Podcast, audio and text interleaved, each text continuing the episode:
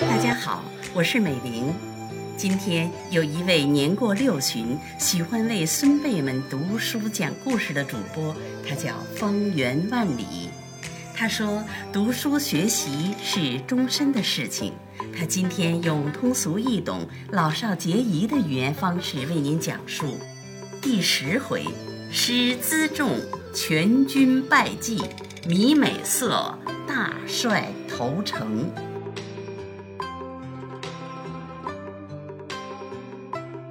话说清兵屡屡得手，正打算继续向前进攻，忽然接到清太宗的来信，下令让他们回国。多尔衮和多铎不敢违抗，只好带着士兵从青山口回去了。回去后就问太宗：“为什么让回来呀？”清太宗说：“要想攻占中原，就得先攻占山海关；要想攻占山海关，就得先攻占宁远、锦州。否则，我们的队伍深入中原，如果关内外的明军把我们的后路给截了。”粮食供给不上，到时候进退两难，岂不更麻烦了？这时，多尔衮、多铎赶紧请求攻打宁远、锦州，清太宗答应了，马上发兵，一直赶到锦州。锦州的守将还是祖大寿，他千方百计的抵抗，每次都把清兵打退。就这样，僵持了两年。清兵仍然没有攻下来，清朝大将岳托反而被打死了。崇德五年，清太宗亲自去攻打锦州，也是打不下来。清太宗给祖大寿写信，大骂他说话不算数，忽悠人。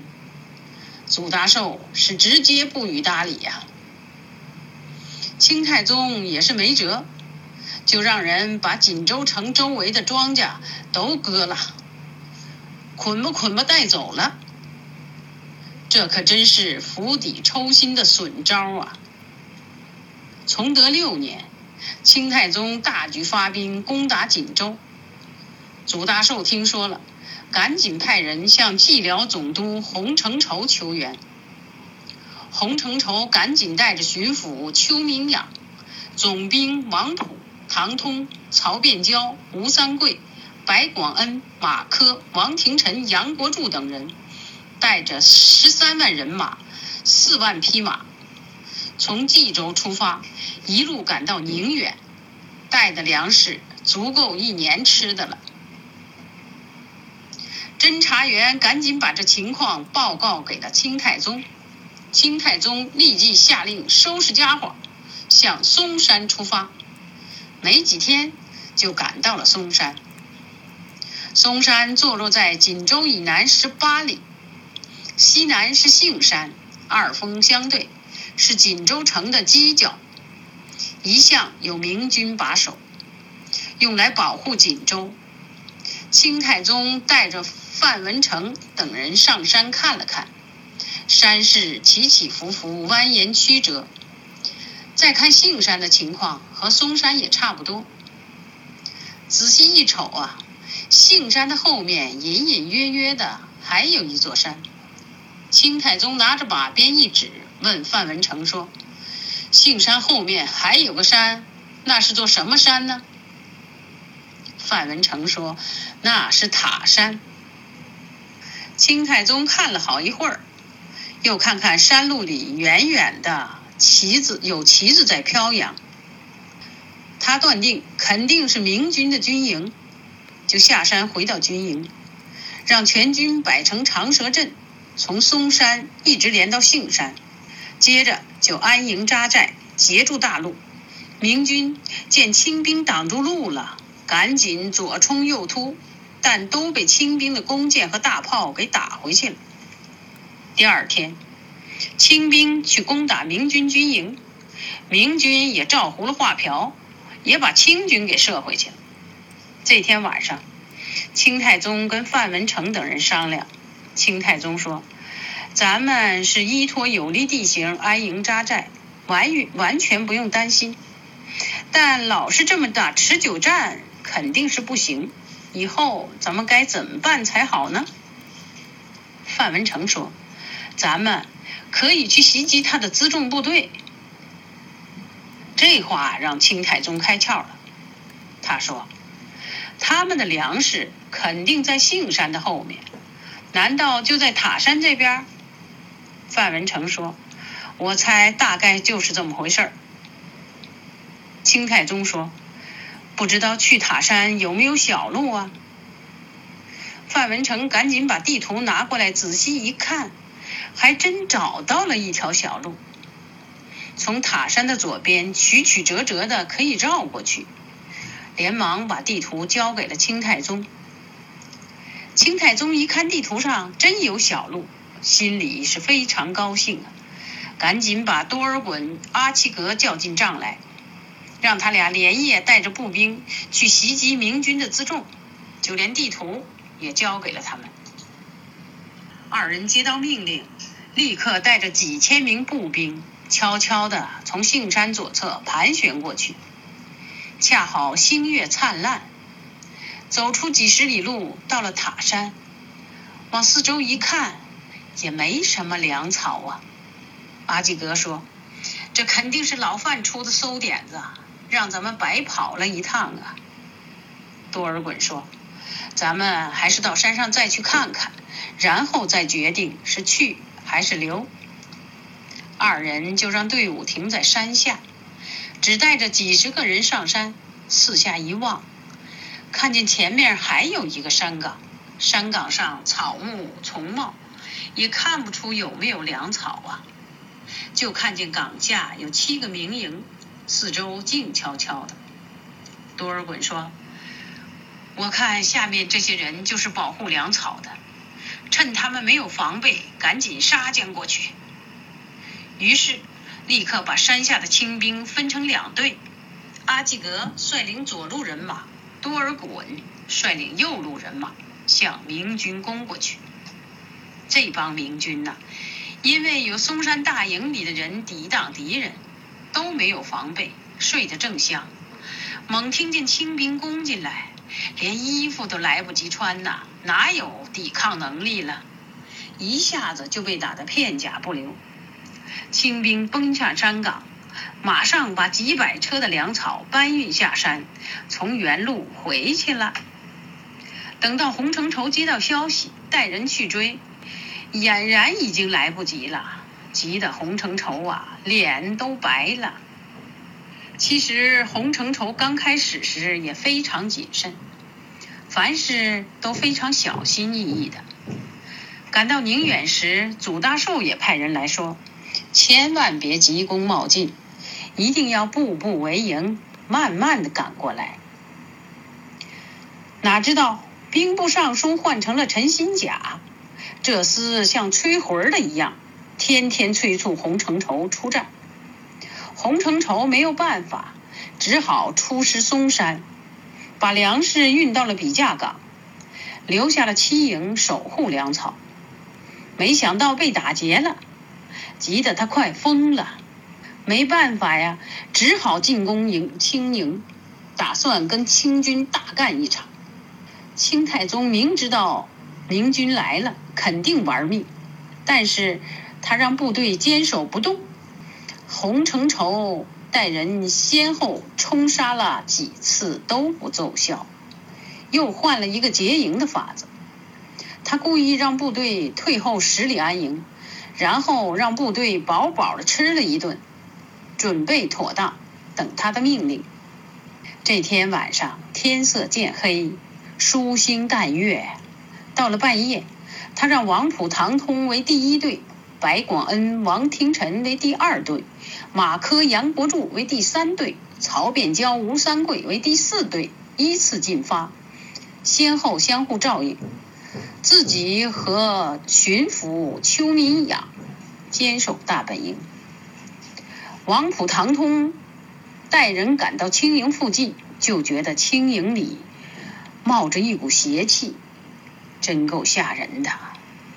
王普从小就是个胆小鬼，就跟唐通说：“我看达子多半是有准备，干脆咱们回吧。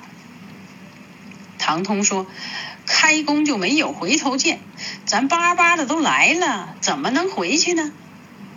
于是唐通在前，王普在后，一齐扑向青营。就听见一声炮响，炮弹、箭杆齐刷刷射出来，跑在前面的明军一下子就被干掉了一半儿。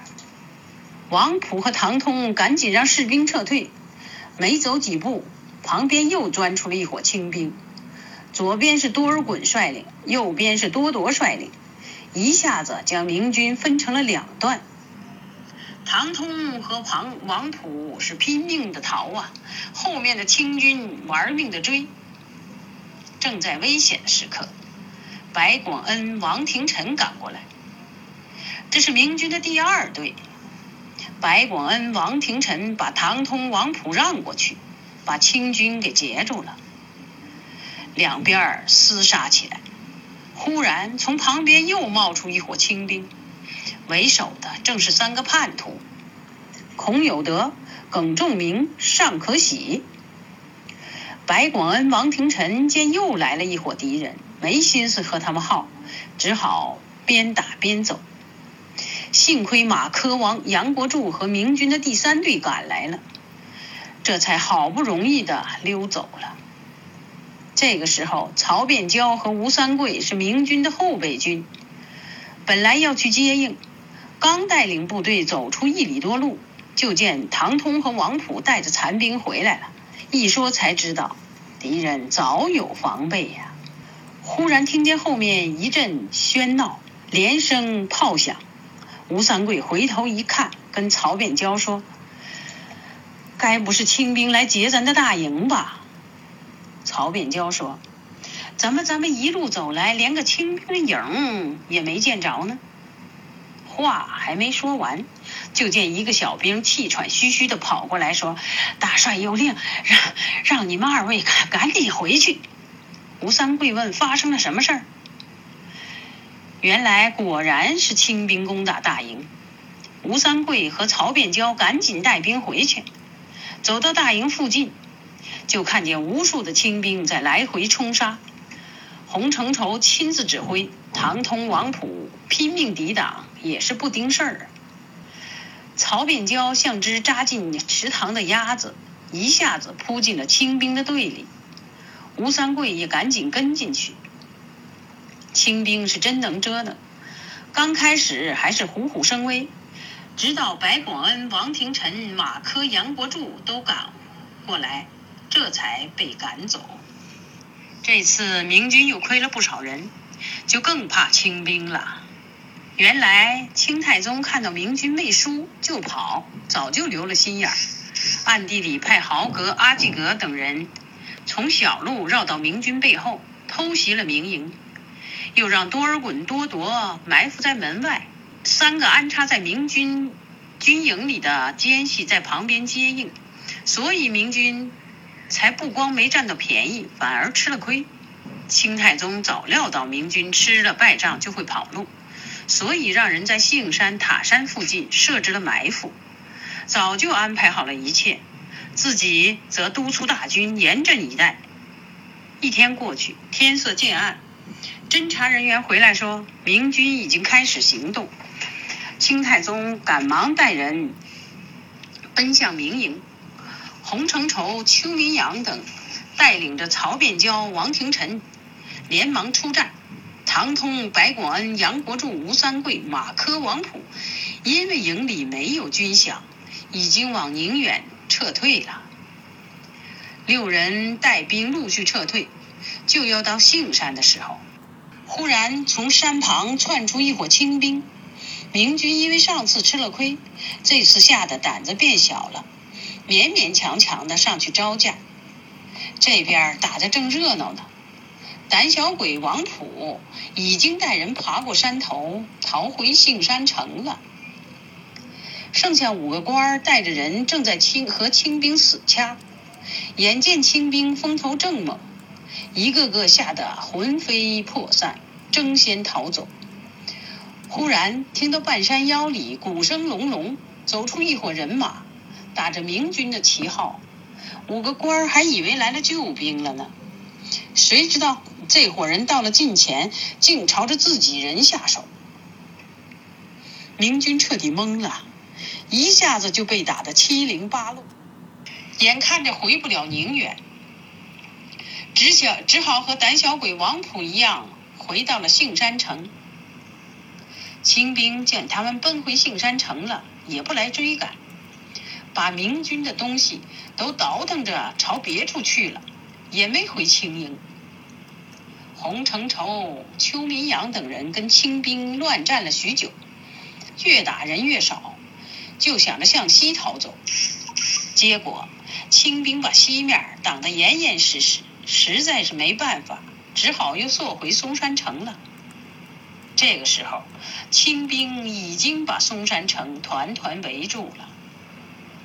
过了一天，从杏山回来的清兵也到军营里报功，说杏山的明军本来想逃回清远，已经被杀得所剩无几，四散逃走了。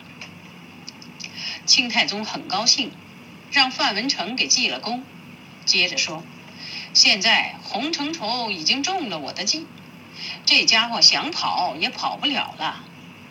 现在请先生写封招降书，让他来投降。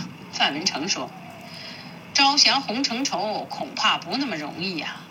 现在还是多写几封信，发到他的手下，先扰乱一下他的军心，然后咱再趁机下手。”清太宗觉得这点子不错，连忙命他写好了招降书，每天往城里射。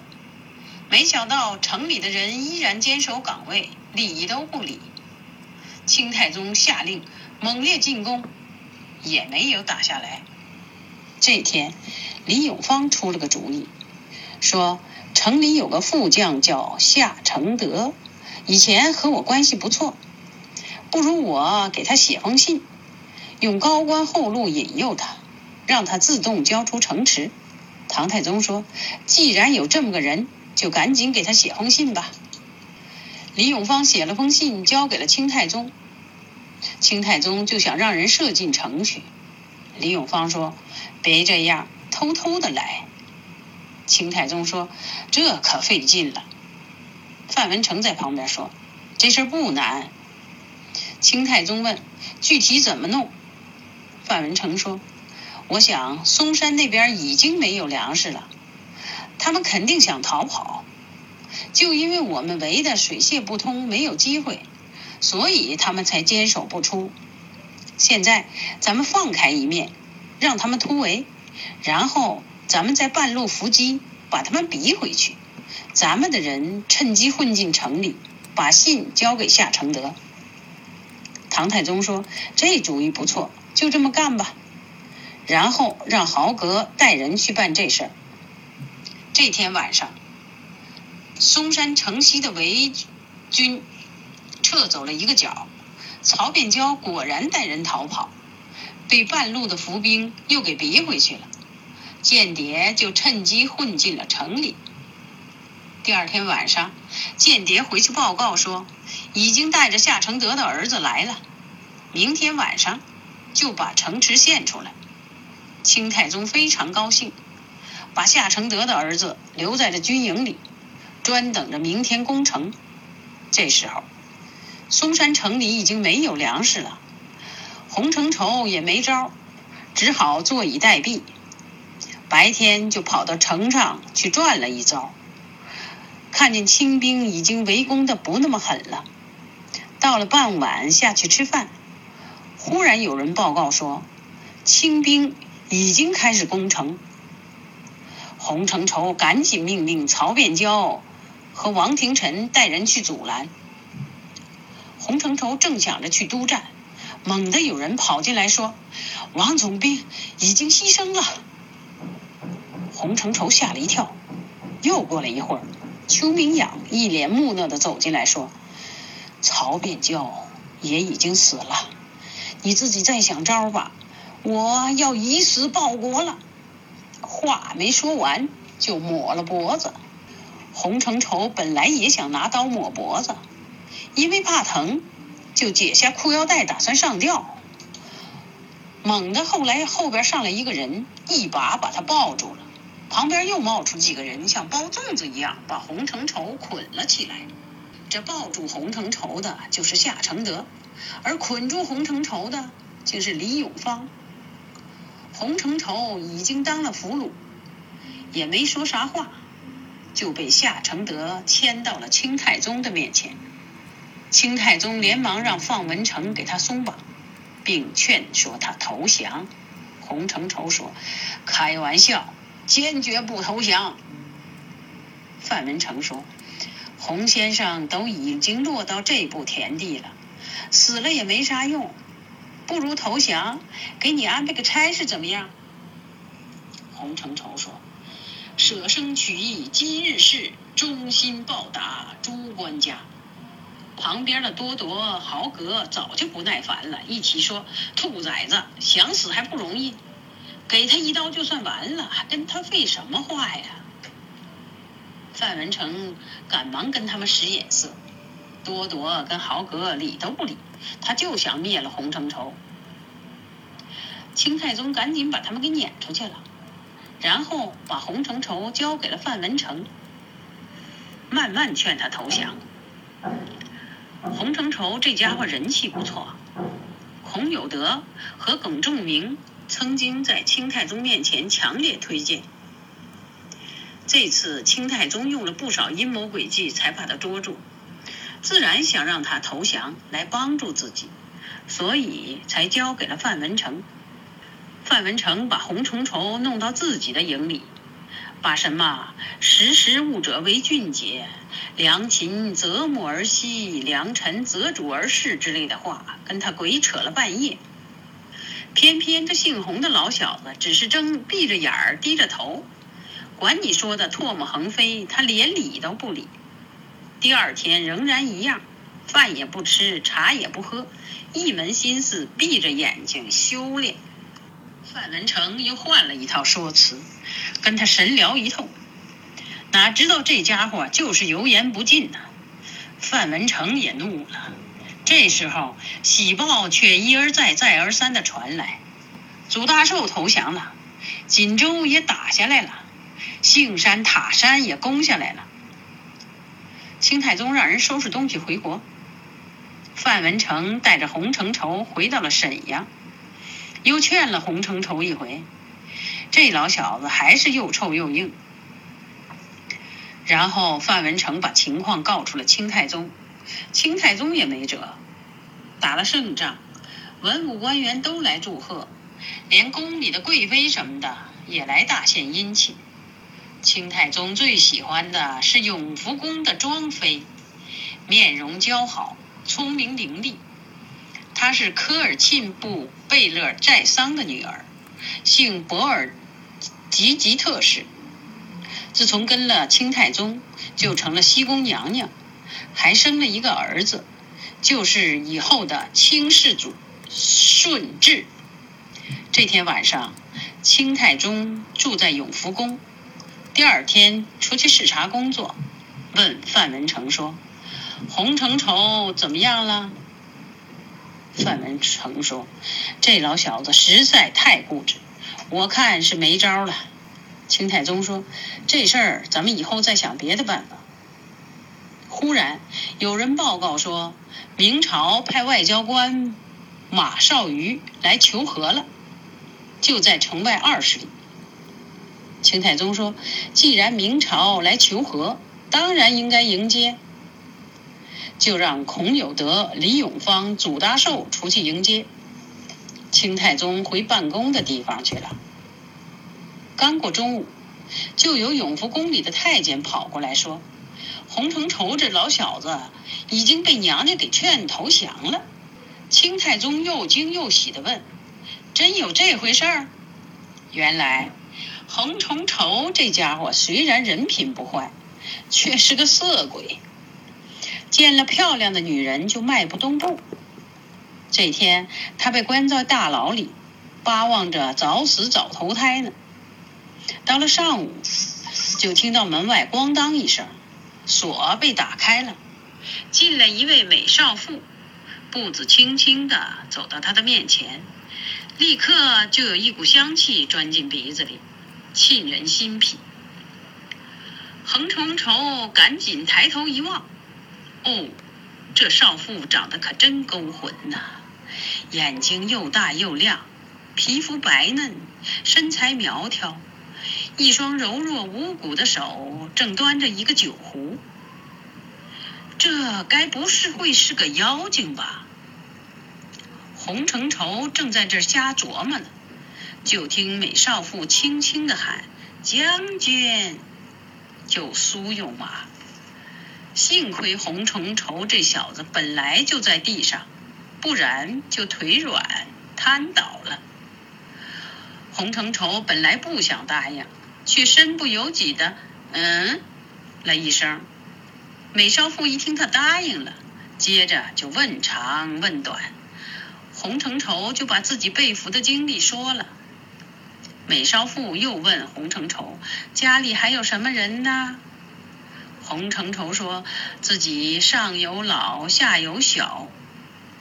美少妇立刻装模作样的哭起来。洪承畴心里也很不是滋味儿。美少妇赶紧安慰他，劝他喝酒。色鬼洪承畴早就被迷得晕晕乎乎了。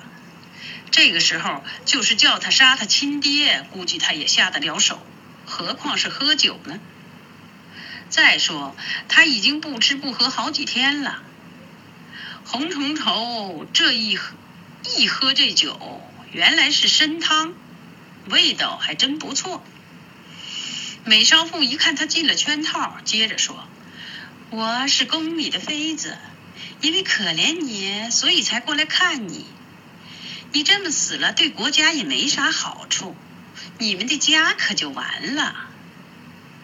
洪承畴说：“我除了死，还有什么办法？难道让我当国家的叛徒？”美少妇说：“我们的领头人并不是想要你们的江山，所以屡次写信求和。你们的国君却尽信别人胡扯，一心想争，想当战争贩子。”你不如暂时归顺，主持议和，给明朝皇帝写封信，就说你身在满营，心在汉。他知道你为国家调停，肯定不会亏待你一家老小。到时候，你国家也报效了，一家老小也保住了。等到两国议和之后，你想留在这儿也可以，想回去也行，这不是两全其美吗？